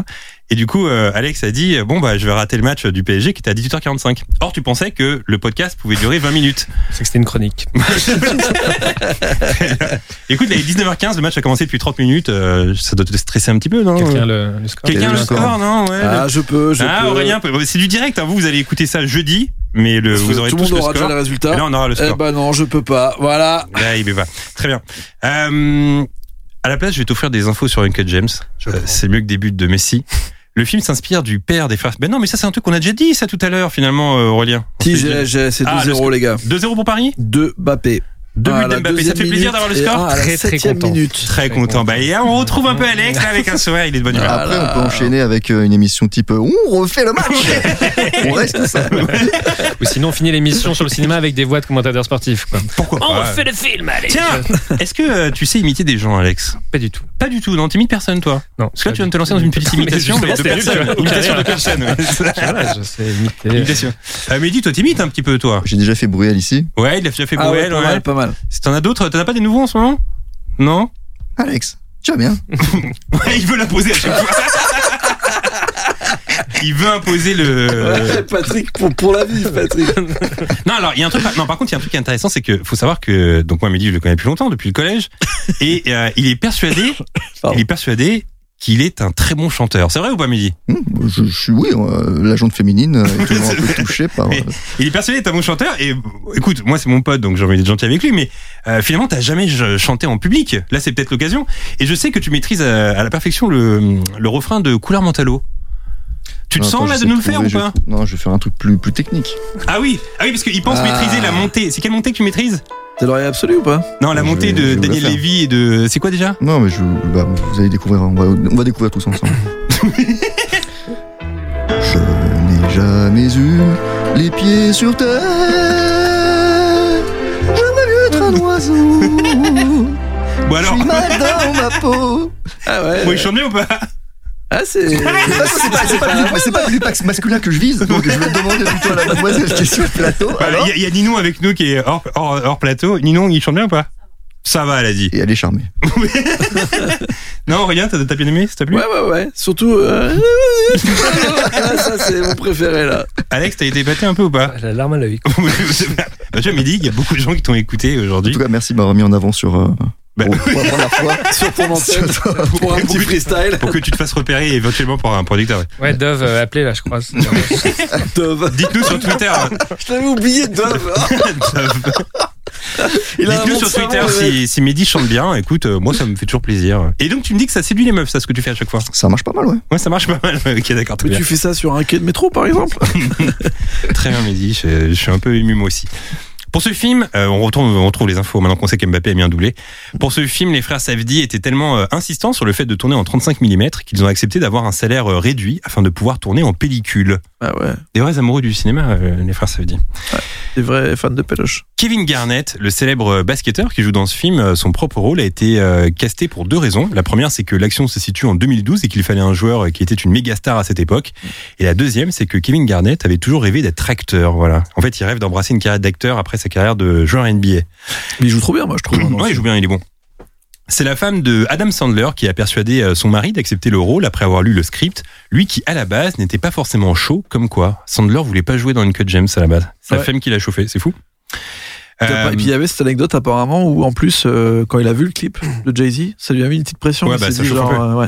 Après, Ah, Sandler, Jay-Z, tu connais Jay-Z quand même. si je ne me trompe pas, c'est peut-être une citation apocryphe, mais euh, a déjà dit que lui il choisissait ses, ses films en fonction de, de la localisation et Ah ouais ou si euh, si c'est Cancun, c'est sympa quoi. C'est-à-dire plage, je peux bel hôtel, je peux venir avec ma Donc femme là, et mes New enfants. et York, euh, voilà. dans une bijouterie, Très, très oh, excitant pour lui. mais tu sais que c'est et un coffre de bagnole. Bon, c'est marrant ce que tu dis parce que c'est complètement l'inverse chez Nicole Kidman. J'ai lu ça il y a pas longtemps. Maintenant, elle choisit ses rôles en fonction euh, du, euh, du non du lieu le plus proche de pour pour l'école de ses enfants en fait. Ah oui.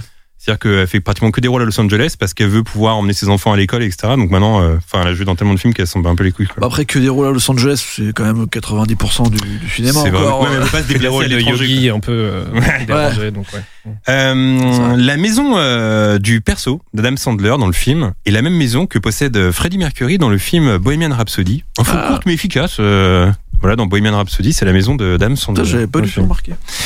Figurez-vous que dans ce film joue l'actrice Tilda Swinton. Ah bon? Ouais, vous allez me dire, mais attendez, il n'y a pas Tilda Swinton dans Uncut James. basketteur. Je- Hein, Comment Qu'est-ce qu'il dit? Le basketteur Euh, L'actrice Tilda Swinton. Oui, oui, bien Oui, sûr. voilà. Non, non, c'est toi qui joue le basketteur avec euh, une blackface. Pardon, je- on n'est pas au bout de ma blague. Mais bon, allez, Non, c'est pas qui joue avec Kevin je- Garnett. non, elle joue pas du tout ça, Alex. Euh, à un moment donné, on, on entend juste sa voix au téléphone pendant les enchères. Ah bon? Voilà, c'est ce que joue euh, Tilda Swinton et ton info était erronée. Je sais pas où tu l'as chopé, mais elle était erronée. Elle a pris combien pour le- l'échange téléphonique? Ah bah, je pense que c'est gratos, à mon avis. hein. Sympa. Ouais, je pense. Comme Euh, Kelly. Personne n'a été payé dans le film Ah, je ne c'est- peux rien dire. ah, tu peux rien dire. Dit. euh, Il, il- ah, il y a, c'est- c'est- il y a quand même eu un petit budget acteur dans, dans le film, non? Dans ton film Euh, Oui? Ça, c'est pas faire. Euh, la bijouterie que l'on voit dans le film n'existe pas, figurez-vous, on aurait pu le Oh. croire. Elle a été créée entièrement en studio avant d'être euh, démantelée. Et c'est vrai que moi je pensais qu'ils étaient allés dans une vraie bijouterie à New York.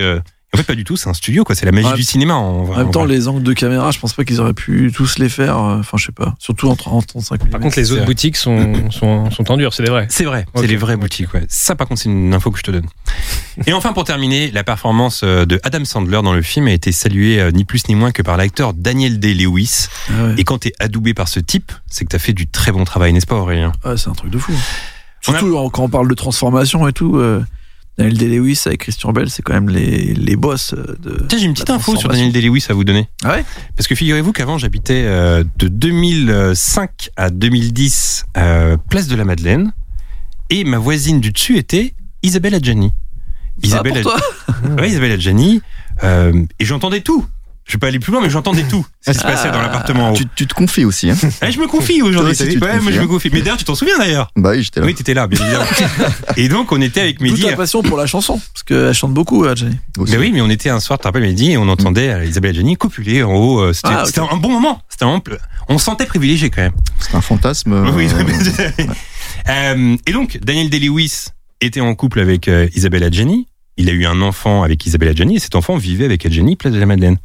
Ce qui fait que quand Daniel Day-Lewis venait récupérer le fils, eh ben, il venait directement dans cet immeuble. Et ça m'est déjà arrivé de me retrouver bloqué dans un mini ascenseur avec Daniel Day-Lewis. C'est stylé. ça. Et ça, c'est plutôt stylé, tu vois. Je savais Ah, que de ça te, ferait, ça te ferait plaisir, cette Tu as dit fois, genre, eh, Gang of New York, pas mal. Non, j'ai jamais dit Non, il s'est contenté de lâcher une caisse et de rien dire. Très gênant. Non, mais d'ailleurs, on a une autre, euh, une autre. Dans une interview après Daniel Lewis, il fait genre, je vais vous raconter une anecdote.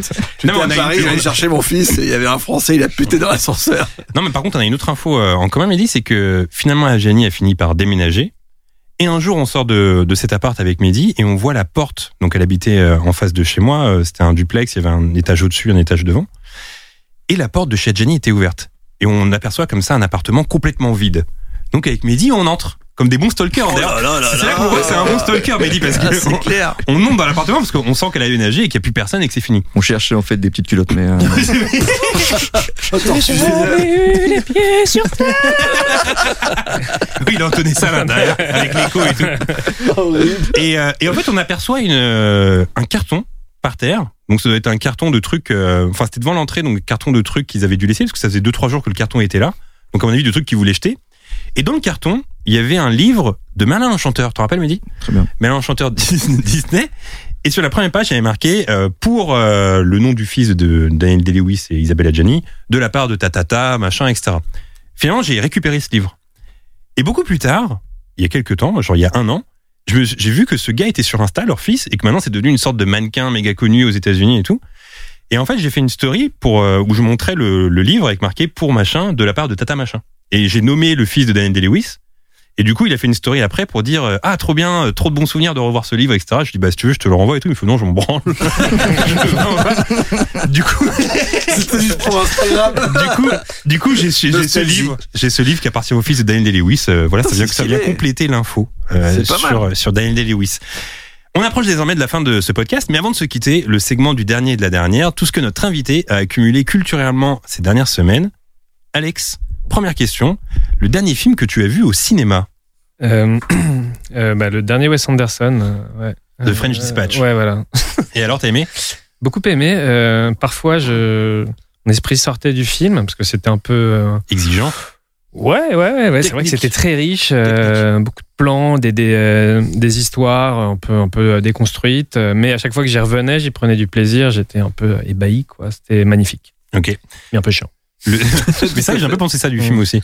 J'ai- beaucoup aimé, mais il y avait un côté où parfois je m'ennuyais un petit peu. Mais en sortant de la salle, je me disais, euh, c'est quand même un privilège de voir des, des plans aussi euh, construits, aussi riches. Ouais. C'est assez fou. Ah, tu vois, la, la redite de, de mai 68, Hmm. l'histoire est pas non plus incroyable, mais Ouais. il y a quelques, quelques scènes belles. Le dernier film. Ouais, pardon. Non, je disais, je me suis micro-endormi. Ah ouais Des micro-siestes Très bien. sur les deux premières histoires. Voilà. Le dernier film que tu as vu via une plateforme. Euh, non, je, je me suis refait tous les Inaritu, euh, mais en les louant du coup. Euh, Voilà. Euh, bah, sur Canal, certains étaient dispo, donc j'ai re- revu euh, euh, Babel, Amour chienne et, euh, et 21 grammes, et j'avais oublié à quel point euh, c'est un très très bon réalisateur. Mais en vrai, t'aurais pu dire ton film sur plateforme. Ah, je ne l'ai pas vu. Tu l'as pas vu, tiens. Euh, non, comme euh, l'acteur qui est mort euh, avant euh, avant la sortie là, dont tu parlais tout à l'heure. Ah oui, d'accord. Euh, Très bien. La dernière série que tu as regardée. Euh, alors, euh, là, j'ai commencé celle de Blanche Gardin euh, ce matin parce que j'étais un peu inquiet. Enfin, bon, j'aime bien Blanche Gardin aussi, mais j'ai écrit une série depuis deux ans avec Benoît Forjard, réalisateur de, de Yves, que, que j'ai coécrit. Et, euh, et on a écrit une, une série qui s'appelle Perle sur une fille euh, qui a des problèmes gastriques et, et qui pète euh, et qui va finir par se lancer dans un spectacle de pétomanie. Donc c'est un peu l'inverse de la série de, de Blanche Gardin, mais j'avais j'avais très peur en regardant le pilote Ah ouais. dire que bah, on doit on doit Ça arrêter. parle de Voilà. Mais Et bon. alors, du coup, non Euh, non, et je crois que la nôtre est mieux. Bah, à, ce, Et, à ce qui paraît, c'est pas mal, à ce qui paraît. Ouais, ouais, non, c'est quand même très drôle. Non, C'est les, forts, surtout si tu regardes euh, la, la construction des épisodes, euh, t'as 6 à 7 séquences, donc c'est très long à chaque fois. Mais c'est pas gênant, c'est du 26 minutes. Et euh, clairement, quand tu, tu regardes une autre série, c'est une scène d'une minute, d'une minute, donc il y a Mhm. une multiplication de plans. Alors que voilà, les, les producteurs et diffuseurs devraient faire confiance euh, à, la lenteur et à l'installation des, des scènes. Tiens, d'ailleurs, la semaine dernière, en parlant de séries euh, dispo sur Canal, je me suis dit, tiens, je vais regarder une de mes séries préférées qui est sortie sur Canal, que j'ai trouvé très drôle, qui est Importantissime de Chris Esquire. Donc, je me remets la série, euh, enfin, je me remets les épisodes un par un. Et qu'est-ce que je vois dans le premier épisode? Toi, Je, je, en train de coiffeur. coiffer, en train de coiffer, on te voit deux secondes à l'écran, en train de coiffer Chris Esquire. C'était une opportunité. euh, Bah oui, bah alors raconte-nous pourquoi tu t'es retrouvé sur Importantissime. Euh, parce que euh, bah, à l'époque on était on était un peu copains quoi buvait beaucoup de coups et euh, non bon on avait des projets qui n'ont pas forcément abouti mais il m'avait proposé de, De faire une apparition quoi voilà, Très bien. Voilà, euh, qui n'est pas revenu ou qui a été remplacé Et, euh, voilà. Sinon euh, en termes de série bah forcément parce que j'ai regardé que deux épisodes hein. c'était surtout pour me rassurer je regarderai quand même la fin mais bon Succession forcément quoi je suis à fond et ça fait du bien aussi de, de reprendre un rythme euh, hebdomadaire et pas, pas tout euh, binger euh, d'un coup. Mais alors, Ah ouais, t'aimes bien, toi? Ouais, j'aime bien. Moi, j'aime bien binger, mais c'est vrai que euh, moi, une des rares séries que je regarde, c'est euh, Curb Your Enthusiasm. Et là, du Mm. coup, c'est un épisode par lundi. Mais comme tu dis, euh, je trouve ça bien de se dire, ok, c'est un peu le rendez-vous du lundi. Tu regardes l'épisode qui vient de sortir, etc. Parfois, tu peux avoir un trop, un- enfin, un- tu peux avoir un peu un surplein quand tu regardes un peu les, les- les épisodes d'un coup comme ça. Et j'avais lu un tweet, Aurélien, dans lequel tu disais qu'apparemment la dernière saison de Succession, moi, j'ai jamais vu la série, mais que ça mettait du temps à se lancer. Ça a changé un petit peu ou pas? Euh, oui. Après que je l'ai dit, euh, il y a eu un épisode qui m'a bien chauffé. Et, mais sinon, je trouve quand même que c'est peut-être parce que ça fait un gros, il y a eu un gros écart entre les deux saisons que j'avais regardé d'un coup et cette saison-là, il y a Mm. presque un an et demi, je crois. Et euh, là, j'ai l'impression que c'est tout la même chose en fait. Alex Euh, ouais, non, non, je, je, je pourrais partager ton avis, mais moi, ça me plaît, quoi. C'est-à-dire qu'effectivement, c'est. L'intrigue est, est la même depuis le départ. hein. L'idée, c'est euh, d'essayer de faire tomber euh, le, le père. Là, pour le coup, euh, Kendall est seul face, Ouais, face au ouais. monde, face à sa famille. Ouais. Et, euh, et oui, enfin, il y a plein de choses qui sont superficielles, cosmétiques, euh, tous les enjeux financiers, de montage ou autre. C'est pas très intéressant, mais euh, il y a des performances d'acteurs qui euh, Ouais, et, et- et des séquences, des dialogues savoureux qui, pour moi, sauvent complètement. C'est vrai que ça Mm. envoie. Mais Puis- tu regardes un peu des séries, toi, ou pas? Justement, je réfléchissais à. Justement, pour- Toi, tu regardes pas mal de Ouais. séries docu sur Netflix, non? Oui, bon, tous les trucs de tueurs en série ou. c'est moins. C'est vrai que tu rafales de ça, toi. J'aime beaucoup Richard Ramirez. Ouais. Alors, Mehdi, il a fait un truc très creepy Ah récemment. oui. C'est qu'il a Ah vu. oui. Ah oui. bah oui, ah oui. Ah oui. Parce qu'il a vu des, il a vu le reportage sur euh, Richard Ramirez euh, sur Netflix. Est-ce que vous l'avez vu ce reportage? C'est qui celui-là? Richard Ramirez, c'est un des plus grands tueurs en série euh, de l'histoire. J'en ai vu un paquet, hein, mais euh, c'est quoi, c'est quoi son son kiff C'était The Night Stalker. Ouais, le Night Stalker, ouais, Euh, exactement. Night Stalker, oui. Mais là, ce que tu vas dire, c'est très fort. Ouais, c'est pas Ted Bundy celui-là? Non, Non. ça c'est un autre. Et, et du coup, dans le, dans le documentaire, on voyait un plan resserré sur les chaussures de, de Richard Ramirez Les baskets. et il avait des belles baskets. Et Mehdi a acheté les mêmes que Richard Ramirez. Oh non du coup, il porte Oh, les mêmes chaussures que les mêmes baskets modèles euh, de Richard Ramirez. Hein. T'es les seuls à les posséder. T'es le seul à les posséder. Seul, t'as le trouvé ça modèle. T'as tapé basket. Richard Ramirez Non, j'ai repris le modèle sur les baskets. Oh C'est un vieux modèle américain, une vieille marque. D'ailleurs, c'est dommage parce qu'on a été invité par euh, Camino TV pour présenter nos derniers achats récemment. Je suis là avec Mehdi, t'aurais dû présenter tes chaussures de Richard Ramirez. À la place, il a présenté le, le costume de Tom Hanks dans Philadelphia qui s'est acheté aussi sur les, des goûts spéciaux. Ah, c'est les couleurs, qu'est-ce que tu veux Et tu places cette anecdote aux meufs que t'as les chaussures de Richard Ramirez ou pas? Non, ça tu le dis Non, mais pas. quand elles viennent chez moi, elles voient effectivement mes paires de baskets à côté du mur. contre le mur. Non, tu dors avec, non? Je leur- Très bien. Bah écoute, c'est une, une info savoureuse. Bravo. Parce que pour info, c'est Oui. il y a une semelle, la semelle en fait, c'est comme ça qu'il se fait attraper, c'est parce qu'en fait il marche dans Oui. voilà, il marche dans la boue. Oui, parce que les flics n'arrivaient pas à le choper et ils l'ont chopé à cause des baskets. Donc, donc tes baskets ont quand même une, une importance dans Une le importance dans- Ouais. Et une vraie histoire en plus. Vraie- dans la vie de série de Richard Ramirez. C'est un vrai hommage que tu fais. Les baskets qui l'ont fait tomber finalement. Ouais. Non mais c'est comme par exemple, moi je collectionne pas mal de t-shirts euh, d'époque, tu le sais Aurélien, et en fait euh, il y a un t-shirt que je trouve très cool, mais je trouve que c'est pas portable. Ouais, moi aussi j'aime bien celui-là. Ouais, bon, Je sais ce que tu vas dire. Je sais ce que tu vas dire. Parce que, dites-moi si c'est portable ou pas.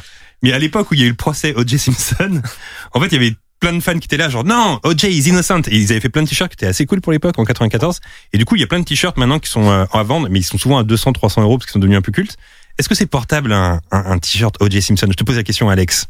Moi, je le porte direct. Je- Ah ouais tu m'as donné envie. Ouais. Tu quoi, je vais me le faire moi-même parce que c'est un peu cher. mais je- Non mais les t-shirts, tu, tu parlais de ça, Mehdi? Tu pensais que j'avais parlé de ça? Ouais, exactement. Et allez, allez, euh, allez Il y a marqué checker quoi les posters de Jay Simpson. Bah, tu sais, on voit la tête de Jay Simpson. Ou alors, tu sais, il y a des photos où on voit la, la voiture quand il, avait essayé de s'enfuir là avec son passeport. Ah, Et il y a marqué Run, OJ, run! mais tu sais que ça revient à- aussi à, ça, ça revient aussi à Uncle James parce que genre euh, la- les fameuses scènes d'hélicoptère qu'il y a dans Good Time et donc dans le clip de Jay-Z euh, ils ont dit dans l'interview euh, que tu m'avais passé là JB que euh, l'influence première c'était la course euh, enfin la, Ah la- ouais. la fuite de O.J. Simpson Bah, en bagnole avec plus le- pour mettre le t-shirt, l'hélicoptère et tout ça Vous bah, validez- O.J. vous- Simpson vous- maintenant c'est pop enfin je veux dire Vous euh, validez le, ce choix de t-shirt, euh, tous ces Bah ouais. Bah, j'ai envie de le porter. À Je vais peut-être- je vais peut-être l'acheter, ouais, je le cache pas. C'était une petite phrase genre euh, if, uh, if don't fit, you must bah, quit. Bah c'est bon, tu, tu l'as ton t-shirt. d'ailleurs, je me souviens, un, un jour, quand j'habitais à, à Montréal, j'étais parti à New York en Greyhound, donc en bus, Mm. tout seul. Et en général, quand tu parles le soir, c'est vraiment, euh,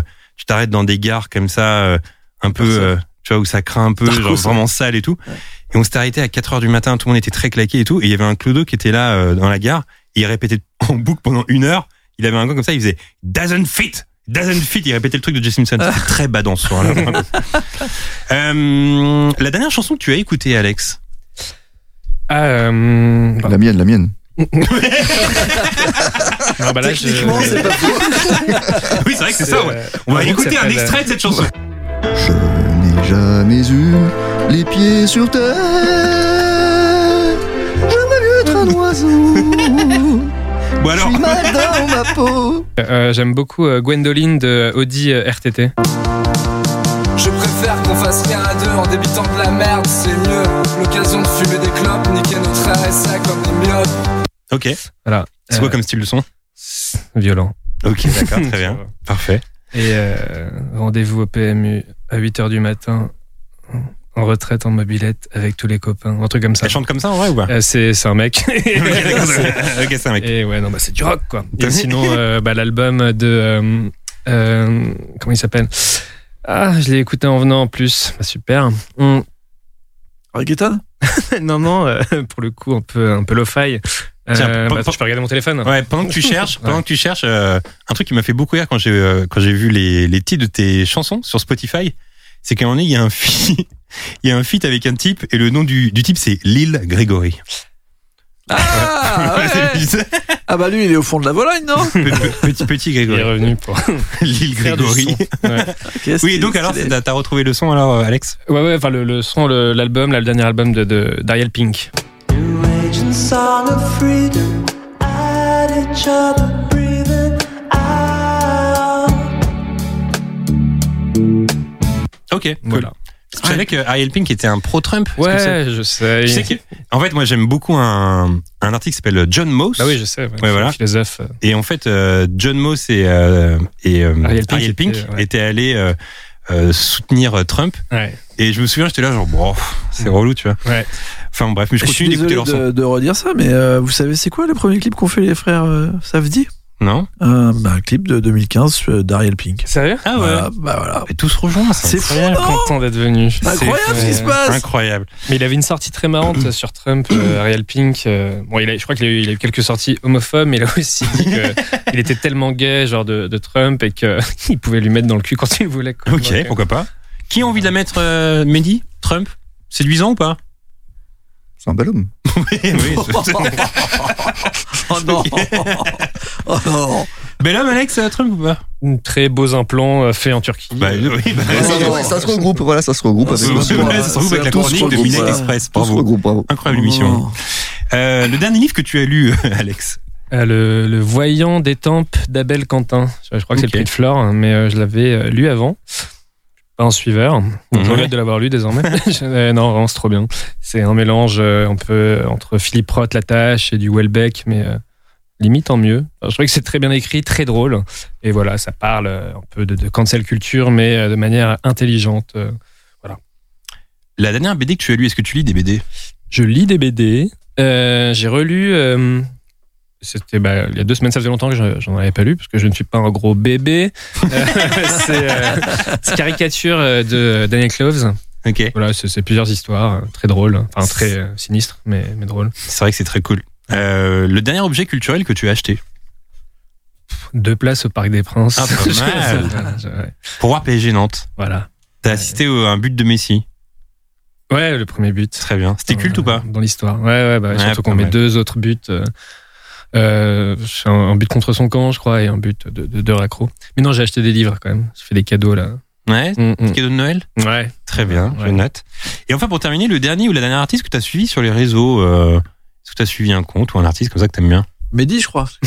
Il a liké toutes tes photos. Je t'ai dit, c'est qui lui Et- Comment il s'appelle euh, euh, euh, Tra- Benjamin Tranier. Euh, Ok. Voilà, Ah. je, je l'ai follow back.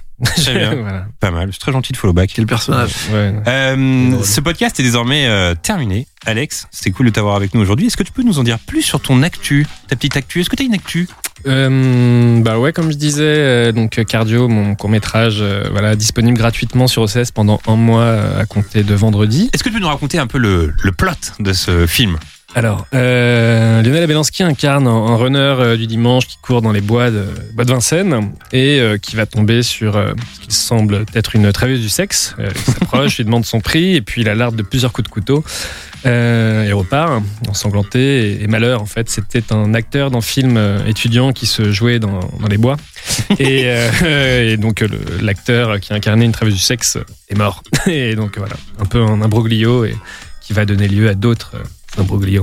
Et il y a aussi, euh, d'ailleurs, elle joue la femme dans le film de Lionel Abelansky, euh, dont j'ai oublié le nom, Elise Larnicole qui fait partie des Robins des Bois, ouais, voilà, qui ouais. joue dans le film. Beau Ouais. casting quand même. Ouais, ouais, écoute. Très bien, fait bravo. ce qu'on peut. C'était hein. ton premier film. C'était mon premier film, ouais, ouais, ouais, exactement. Bah ça va, c'est cool comme acteur pour un premier film. Ouais. Bravo. Euh, c'est donc la fin de cet épisode. On vous conseille de voir ou de revoir euh, Uncut Gems, film dispo sur Netflix. Et par ailleurs, si vous ne savez pas quoi regarder, on vous conseille également euh, de vous promener sur le site euh, Cinémature de Wheel of Cinema, outil parfait pour trouver des idées. Merci à Ninon et Timothée qui ont contribué à réaliser ce, ce podcast. Euh, Quant à nous, on se retrouve dans deux semaines pour l'épisode de Noël avec deux d'entre vous. À bientôt. Bye.